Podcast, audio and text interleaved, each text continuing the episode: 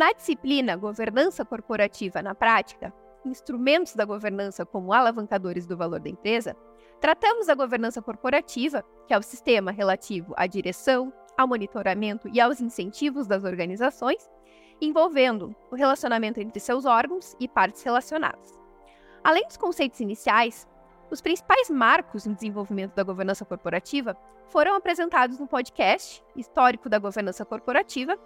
e os documentos de referência foram discutidos no podcast Códigos de Governança Corporativa. Vimos que os princípios da governança corporativa buscam a integridade, a transparência, a responsabilização, a equidade e a sustentabilidade, com o objetivo de que as decisões tomadas na condução dos negócios gerem valor,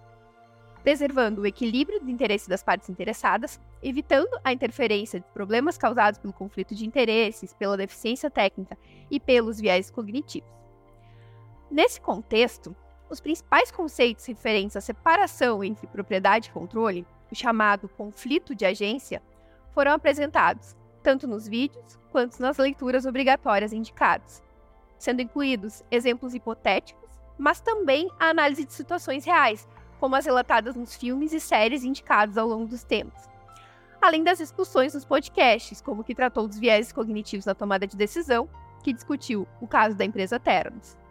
Exploramos os principais mecanismos externos e internos que compõem o sistema de governança corporativa, sendo destacadas boas práticas a serem adotadas, como no que diz respeito à composição do conselho de administração,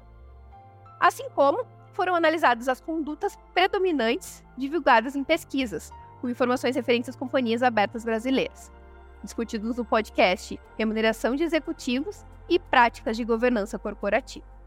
Também analisamos as competências dos órgãos de governança corporativa, envolvendo regras relacionadas às boas práticas de governança que devem estar previstas no estatuto ou contrato social da organização, como é o caso das alçadas das diferentes instâncias de tomada de decisão, que envolvem a Assembleia de Acionistas, o Conselho de Administração e a diretoria, além dos órgãos de assessoramento que podem vir a ser instituídos. Além disso, tratamos sobre as atribuições dos diferentes órgãos de controle e fiscalização que devem atuar de forma integrada. A leitura do Código das Melhores Práticas da Governança Corporativa do IBGC possibilitou o aprofundamento nas características de cada uma das estruturas estudadas. Por fim, foram apresentados diversos casos de escândalos corporativos, enfatizados no e-book da disciplina e nos podcasts Escândalos Corporativos no Mundo e Escândalos Corporativos no Brasil, permitindo a conexão da teoria estudada com as falhas verificadas em situações reais de grandes empresas.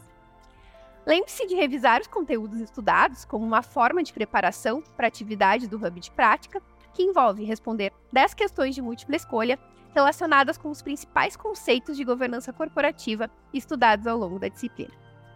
Considerando os diversos contextos onde as boas práticas de governança corporativa podem ser implementadas, e os exemplos reais de problemas advindos de deficiências nos seus mecanismos, espero que os conteúdos tenham inspirado você a observá-los para geração de valor aos seus negócios ou para balizar as suas decisões de investimento. Finalizamos, assim, a disciplina Governança Corporativa na Prática, instrumentos da governança como alavancadores do valor da empresa. Obrigada pela atenção e até breve.